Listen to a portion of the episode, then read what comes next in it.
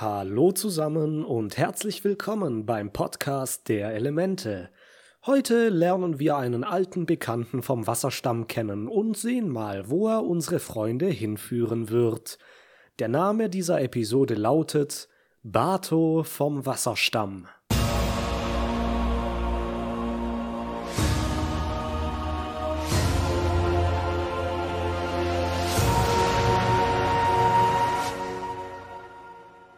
Zu Beginn der Folge streifen unsere Freunde unweit des Meers durch die Wälder. Aang wird auf einen aus einem Walzang gefertigte Waffe aufmerksam. Sokka erkennt sie sofort als eine Waffe des südlichen Wasserstamms. Sie suchen die umliegende Gegend ab. Sokka nutzt seine Fertigkeit als Spurenleser und sieht an den Fährten, dass hier einige Soldaten der Feuernation gegen Kämpfer des Wasserstammes gekämpft haben. Die Spur führt sie an den Strand, wo sie ein Segelboot des südlichen Wasserstamms finden. Ein baugleiches Boot haben wir schon in der allerersten Folge im Intro gesehen. Es ist aus Tierhäuten, Walknochen und etwas Holz und wird von einem Segel angetrieben. Die Boote der Wasserbändiger haben normalerweise keine Segel und sind von der Bauart Katamarane. Das sehen wir aber erst dann, wenn sie am Nordpol ankommen. Dieses Boot ist auf jeden Fall für einen Nichtbändiger. Katara fragt, ob das Schiff ihrem Vater gehört. Sokka antwortet zwar mit Nein, aber er meint, dass es ein Boot aus Vaters Flotte sei. Er ist also hier gewesen. Wenn sie warten, kommt vielleicht der Mann, dem das Boot gehört, zurück. Das ist doch mal was Schönes. Nach so langer Zeit, die sie nun unterwegs waren und somit weit weg von daheim, finden sie nun zufällig ein Boot, das auch genau aus der Flotte ihres Vaters ist. Wenn wir mal auf die Karte sehen, finden unsere Freunde das Boot hier. Hier werden sie auch eine ganze Weile bleiben und ein weiterer interessanter Ort ist hier, eine Bar oder mehr eine Spelunke, in der Suko und Onkel Iro auch noch eine ganz interessante Person treffen werden. Apropos Suko und Iro, die beiden sind in ihrem Schiff und trinken gemeinsam Tee. Iro meint, dass nichts entspannender wäre, als in Ruhe und Gemütlichkeit eine heiße Tasse Tee zu schlürfen. Mmh. Suko will auch einen Schluck nehmen, doch eine Erschütterung lässt ihn den ganzen Tee über sich leeren. Ah, tja, so viel zum Thema Entspannung. Oben an Deck kommt eine Frau auf das Schiff.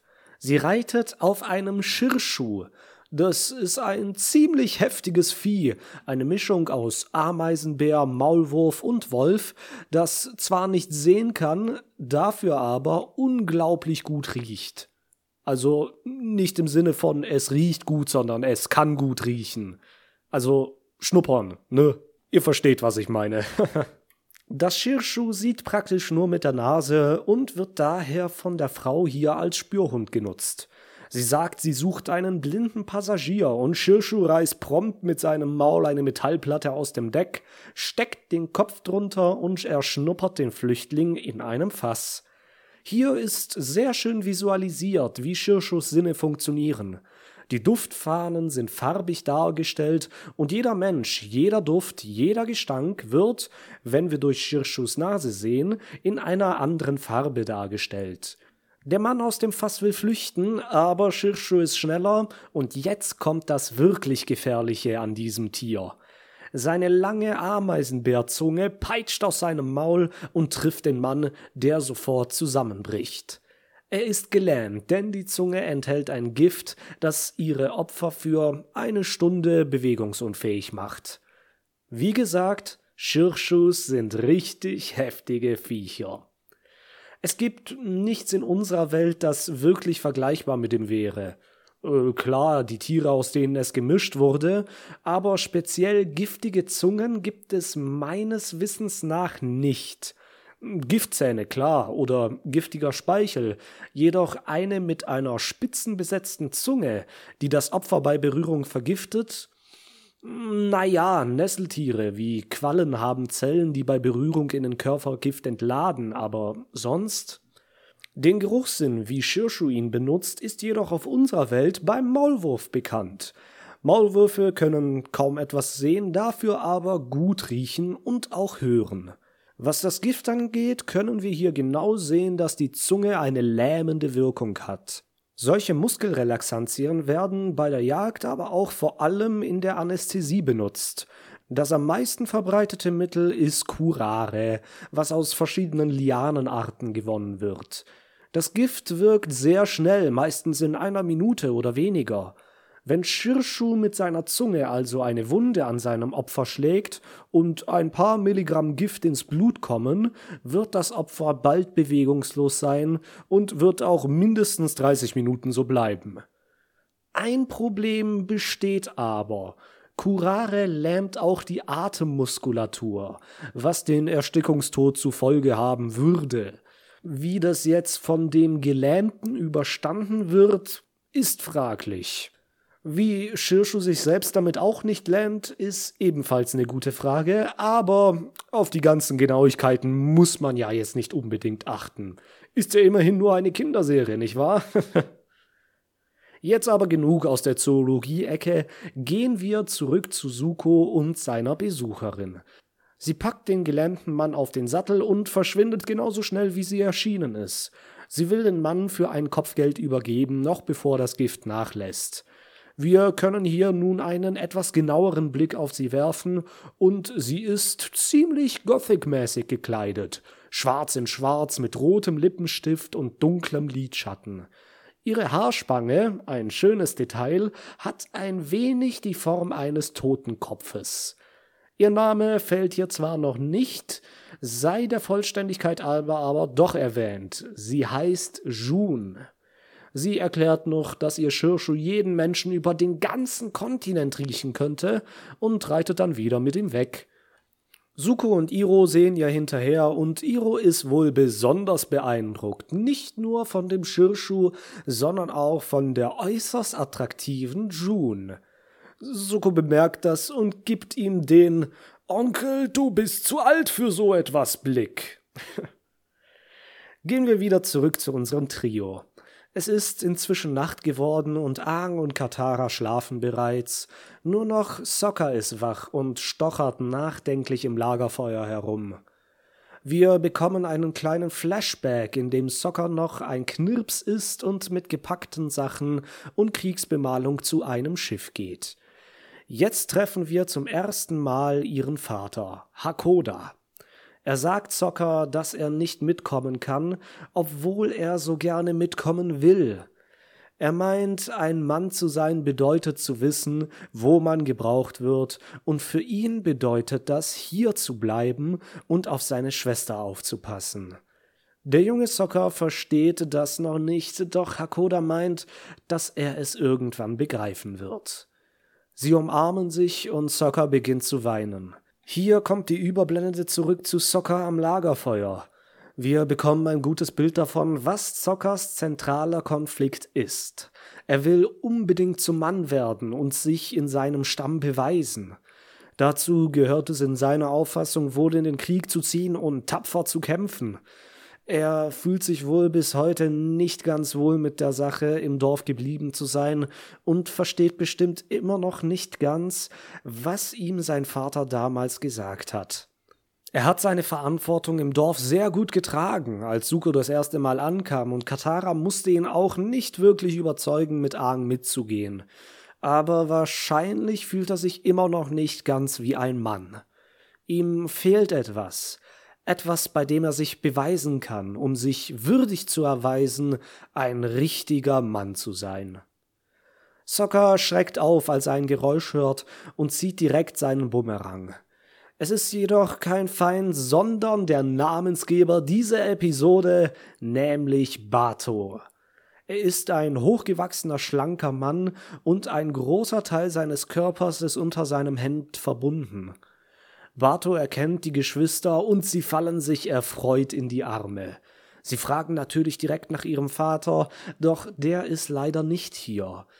Bato meint, er müsste mit dem Rest seiner Flotte schon im östlichen Erdkönigreich sein. Sie sind etwas enttäuscht, aber Bato schlägt vor, dass sie sich bei ihm im Haus zusammensetzen. Er greift den beiden um die Schulter und führt sie zum Strand. Aang bleibt scheinbar zuerst zurück, aber Bato dreht sich nochmal um und macht eine einladende Geste.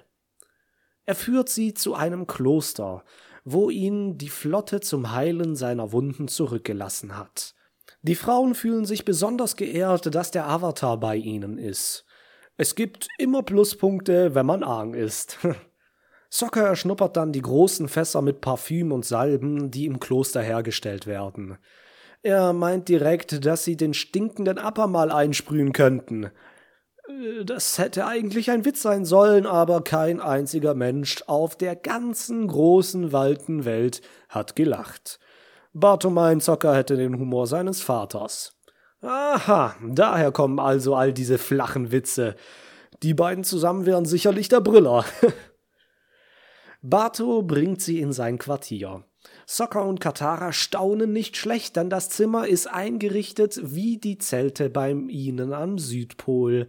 Felle an den Wänden und auf dem Boden, ein Lederzelt, Waffen an der Wand und ein Banner des Wasserstands. In der Mitte schmort ein Topf mit Seeflaumen.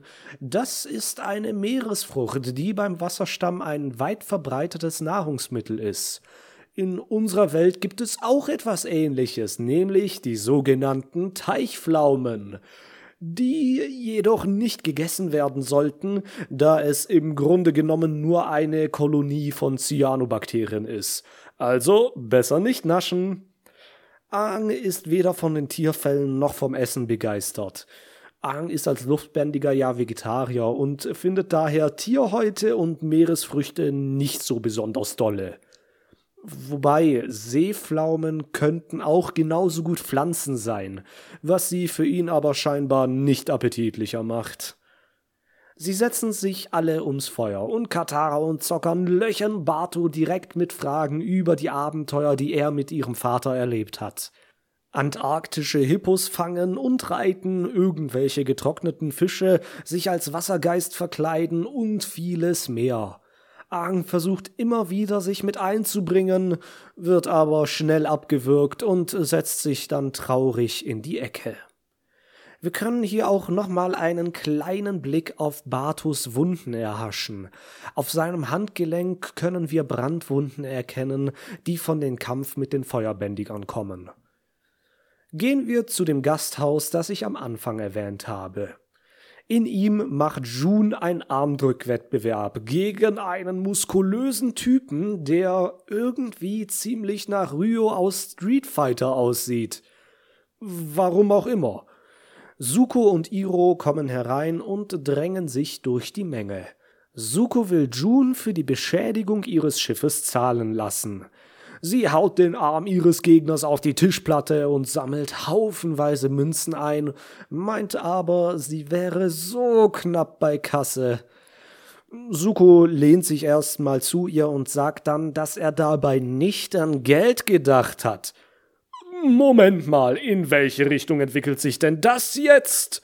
Keine Sorge, wir klären die Situation sofort. Suko gibt ihr draußen Kataras Halsband, das er immer noch bei sich hatte. Jun soll sie finden, um sie so zum Avatar zu bringen. Sie will jedoch nicht mitmachen, also meint Iro, dass sie sie in Gold aufwiegen werden, wenn sie Erfolg haben. Jun meint dann, sie sollen Iro in Gold aufwiegen und sie ist dabei. das ist auch gut, weil Iro halt dick und fett ist und so, ne? Aber äh, Sie ist einverstanden und gibt ihrem Schirschu die Kette zum Schnuppern.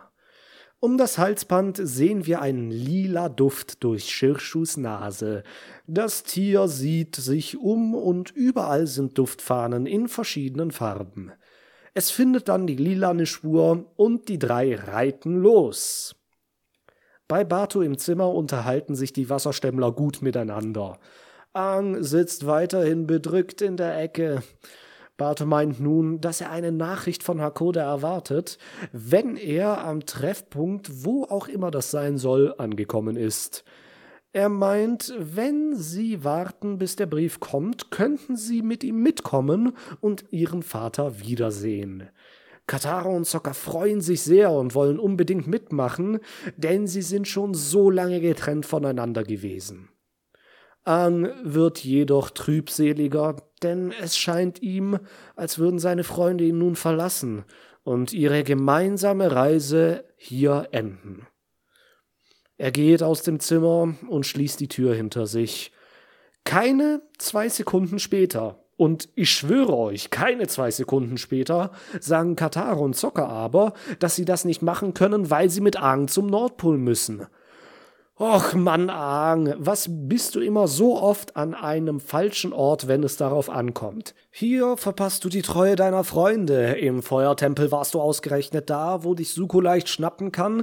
Beim Pohuai-Stützpunkt musstest du dich unbedingt von den Speeren erwischen lassen. Und die letzten hundert Jahre warst du im Eis, weil du nicht auf Gyatso gewartet hat, der sich dich nicht wegnehmen lassen wollte hätte er doch noch etwas länger gewartet, denn alles, was folgt, hätte vermieden werden können, wenn Ahn nur ein bisschen länger drin geblieben wäre.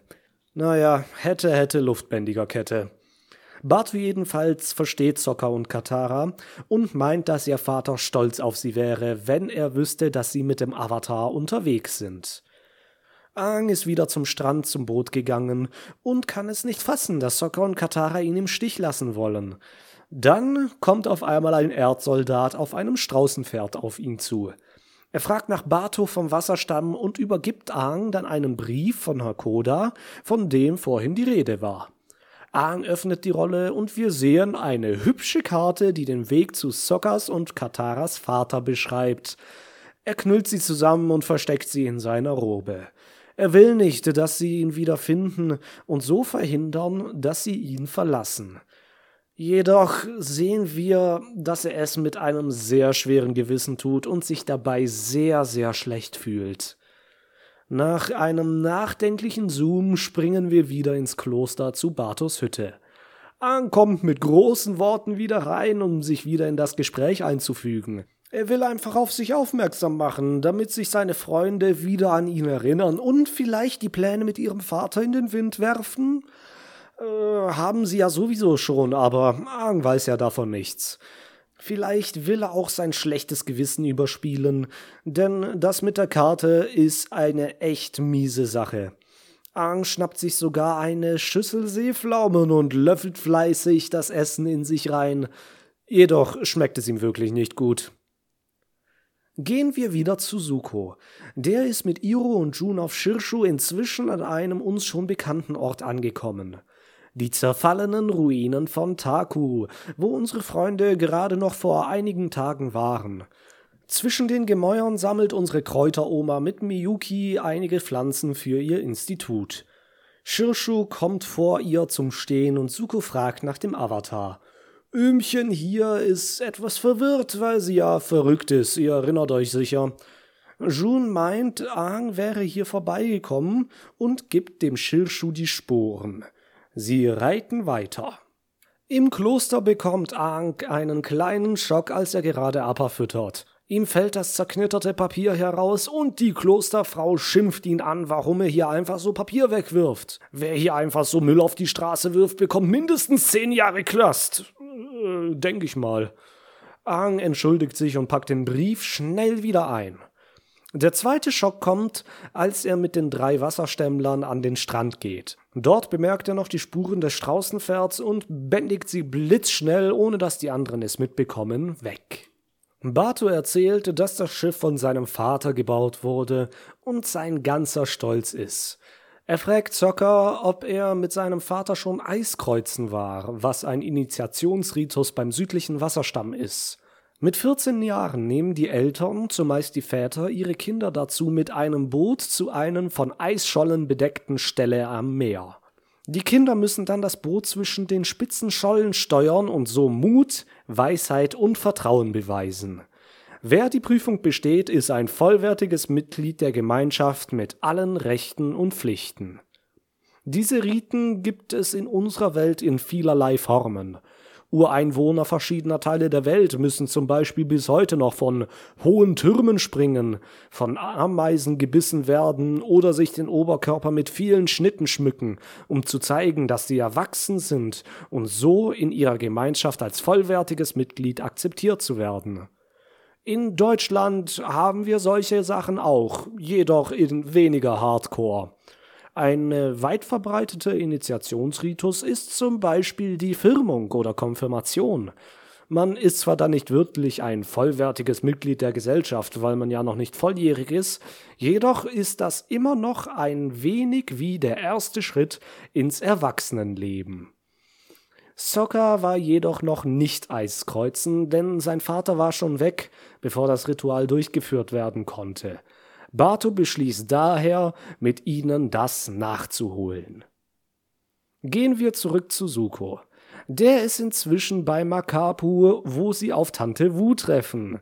Suko wird langsam ungeduldig und hält Shirshu nochmal die Kette vor die Nase. Shirshu schnappt und peitscht nach ihm mit der Zunge. Jun meint, das heißt, dass er ihn mag.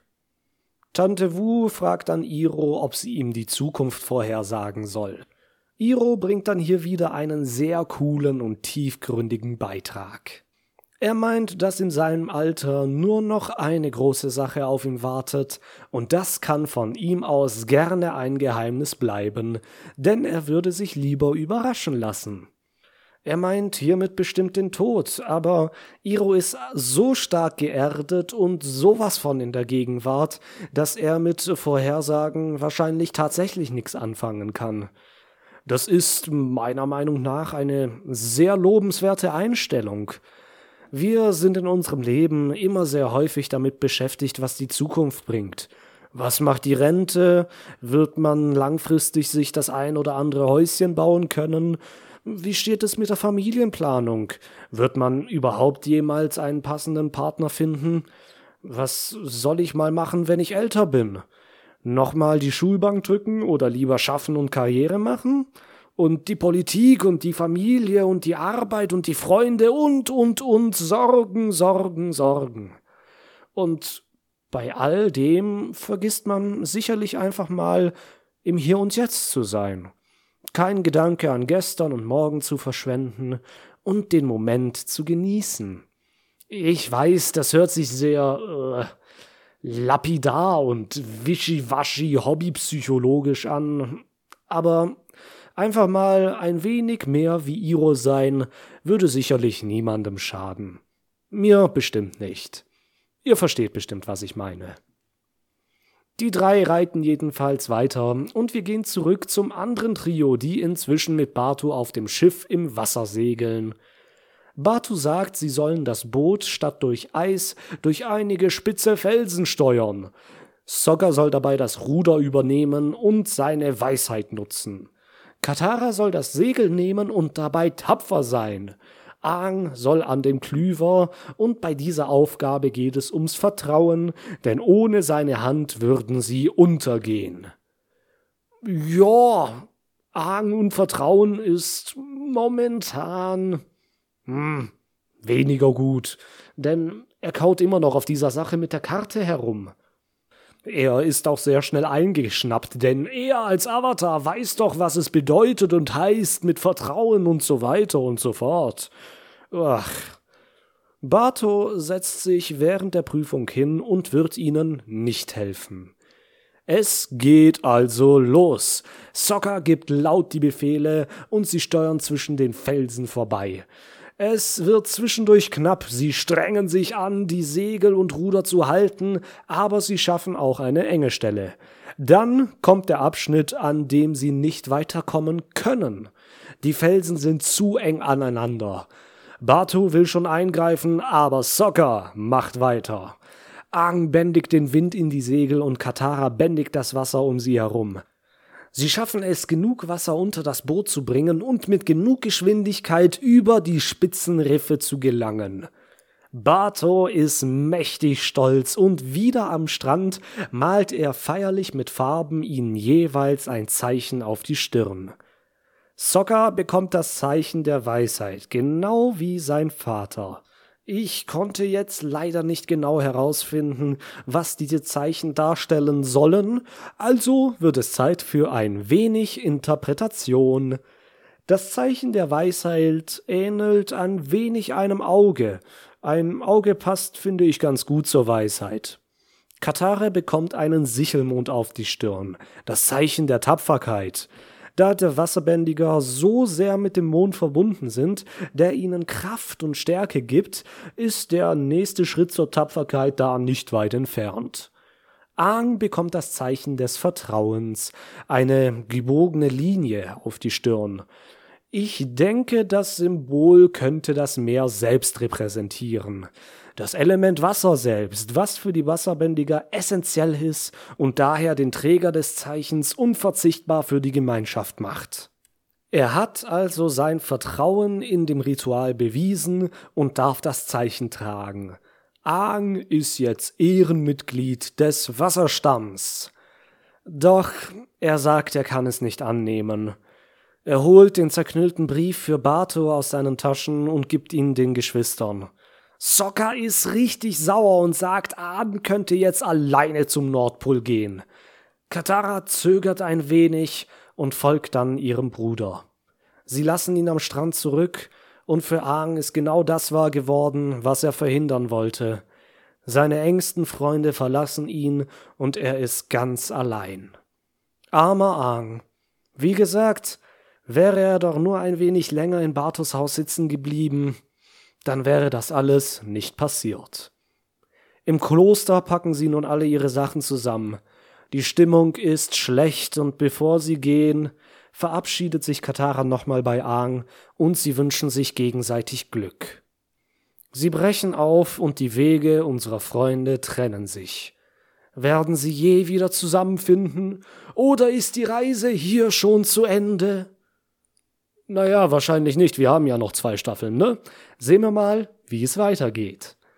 Kurz nach ihrer Abreise stürmt Shishu durch das Klostertor. Die Frauen sind erschrocken, aber sie bleiben nicht lange, denn sie laufen direkt wieder weiter. Jun meint, dass sie nun ganz nahe sind.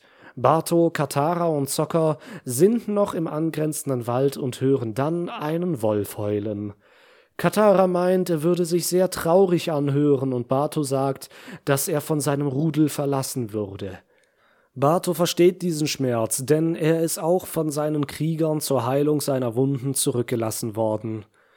Sokka blickt traurig drein und erinnert sich, wie sein Vater ihn am Südpol zurückließ, um in den Krieg zu ziehen.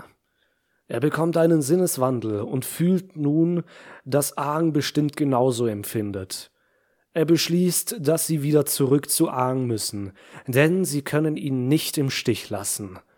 Barto scheint froh, dass sie sich noch so entschieden haben und gibt ihnen die Karte, damit sie ihren Vater am Treffpunkt wiederfinden können. Aang ist währenddessen am Strand und verschnürt Appa. Die Nonne aus dem Kloster kommt zu ihm geeilt und sagt ihm, dass Suko, Jun und Iro bei ihnen waren und sie auf der Suche nach ihm sind. Sie erwähnt auch die Halskette und Aang schlussfolgert, dass sie der Fährte von Katara nachgehen. Die Geschwister auf dem Rückweg werden auch bald von Shirshu überrascht und Suko fragt, wo Aang ist. Er glaubt ihnen nicht, dass sie sich getrennt haben und als Sokka ihn auch noch blöd nennt und versucht zu fliehen, lähmt Shirshu sie mit der Zunge. Im Rucksack der beiden findet das Spürhündchen dann die Karte, die Aang bei sich hatte, und nimmt eine neue Fährte auf. Sie brechen erneut in die gerade wieder aufgestellte Tür des Klosters ein und Shirshu läuft im Kreis und scheint die Fährte nicht mehr ganz so gut verfolgen zu können. Doch er ist schon über ihnen, in der Luft. Shirshu bäumt sich auf und wirft seine Reiter ab. June hat ihn aber wieder schnell auf den Beinen, doch Appa kommt angeflogen und rammt Shirshu mit aller Kraft gegen die Mauer. Nun stehen sich Suko und Ahn gegenüber. Sie beschießen sich mit Feuer und Luft, zunächst aus der Distanz und dann aus der Nähe. Als sie gleichzeitig angreifen, entsteht eine Explosion. Beide werden weggeschleudert.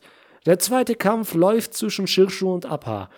Iro weckt June und sie springt wieder auf ihr Monster. Shirshu erwischt Appa mit der Zunge am Bein, doch Appa ist zu groß, als dass eine Dosis des Gifts ausreichen würde, um ihn zu lähmen. Appa gibt Shirshu eine kräftige Kopfnuss und Jun fällt aus dem Sattel. Sie peitscht auf Appa ein und kann seinen Stampfattacke gerade noch entkommen. Das wär's gewesen, oder? Wenn Jun hier einfach von Appas 10 Tonnen Körper zerquetscht wird. Uah. Glücklicherweise ist die Serie immer noch kinderfreundlich und wir gehen zurück zu Aang und Suko. Suko kommt mit einer fliegenden Flamme auf Aang zu und schwingt das Feuer auf ihn. Aang wehrt es ab und schleudert Suko gegen die Wand. Und jetzt benutzt Aang dieselbe Technik wie Suko. Mit fliegendem Wind schwingt er die Böe auf Suko, aber er springt zur Seite. Shirshu schaltet sich ein und jagt Aang über den Hof. Aber weht das Dach weg und die Trümmer fallen auf Soccer, der gerade wieder etwas spüren konnte. Aua, sagt er ganz recht. Iro testet in der Zwischenzeit ganz ruhig etwas Parfüm und steckt es dann unauffällig in seinen Ärmel. Der Typ hat wirklich die Ruhe satt, hä? Aang kämpft wieder mit Suko und ihm fällt Kataras Halskette an seinem Handgelenk auf. Sie kämpfen am Rande des Brunnens im Hof. Schnelle Feuer- und Windstöße, beeindruckende Beinarbeit und Aang kann ihm die Kette abluchsen. Er springt in den Brunnen hinab und Suko schießt eine Salve ihm hinterher. Doch Aang bändigt das Wasser und die Fontäne schleudert ihn in die Höhe. Aang macht eine coole Superheldenlandung und Suko fällt wie ein nasses Bündel zu Boden. Das ist ganz praktische Komik, denn wir haben diesen Gegensatz vom schnellen Kampf und flotten Bewegungen zu der plötzlichen Fontäne als Klimax des Ganzen und dann den ruhigen Regen des Wassers auf den perfekt gelandeten Arm. Und dann Suko, der platt hinfällt. Einfach gut. Suko rappelt sich schnell wieder auf. Appa geht zwischen sie und Shirshu schafft es dann doch, ihn schlussendlich mit mehreren Zungenpeitschenhieben zu betäuben. Eine Klosterfrau hilft währenddessen Katara und Zocker mit einem starken Duftstoff wieder auf die Beine. Das hier könnte Riechsalz sein, was vor allem früher gegen Unmacht eingesetzt wurde. Gegen Lähmung hilft es nicht wirklich, aber die beiden sind ja schon wieder recht gut auf den Beinen. Mit Riechsalz kann man recht schnell wieder fit werden, wenn man noch müde, weggetreten oder dissoziiert ist. Es bringt einen wegen des Ammoniaks darin recht schnell wieder in die Realität zurück. Aber heute findet es kaum noch Anwendung. Sokka überlegt sich, wie sie denn Shirshu überwältigen könnten. Er meint, er würde mit seiner Nase sehen und die Klosterfrau sagt, sie könnten Parfüm verwenden, um es zu verwirren. Sie leeren die großen Behälter mit Parfüm aus und Katara bändigt das Duftwasser auf Shirshu, das mit Suko Aang gerade ganz schön in die Enge getrieben hat. Es wundert mich hier aber ein bisschen, dass Katara tatsächlich Parfüm bändigen kann. Ich meine, laut Wikipedia ist Parfüm 80% Alkohol und man könnte doch annehmen, dass das zu bändigende Medium mindestens zu 50% aus dem Element bestehen muss, damit es überhaupt gebändigt werden kann. Hm, gut, bei Metall könnte es eine andere Sache sein. Doch äh, man muss schon ein ungewöhnlich guter Bändiger sein, um Metall biegen zu können. Aber Katara ist vielleicht nicht so weit und Parfüm ist doch, aber mh, hm, egal, belassen wir es dabei. Shirshu ist auf jeden Fall von Reizüberflutung total geschafft und schlägt wild um sich. Es trifft mit der Zunge Suko und Jun, die beide sofort gelähmt sind. Iro fängt Jun auf und Shirshu rennt wild umher und flieht dann aus dem Kloster. Katara und Sokka gehen zu Aang und klopfen ihm auf die Schulter.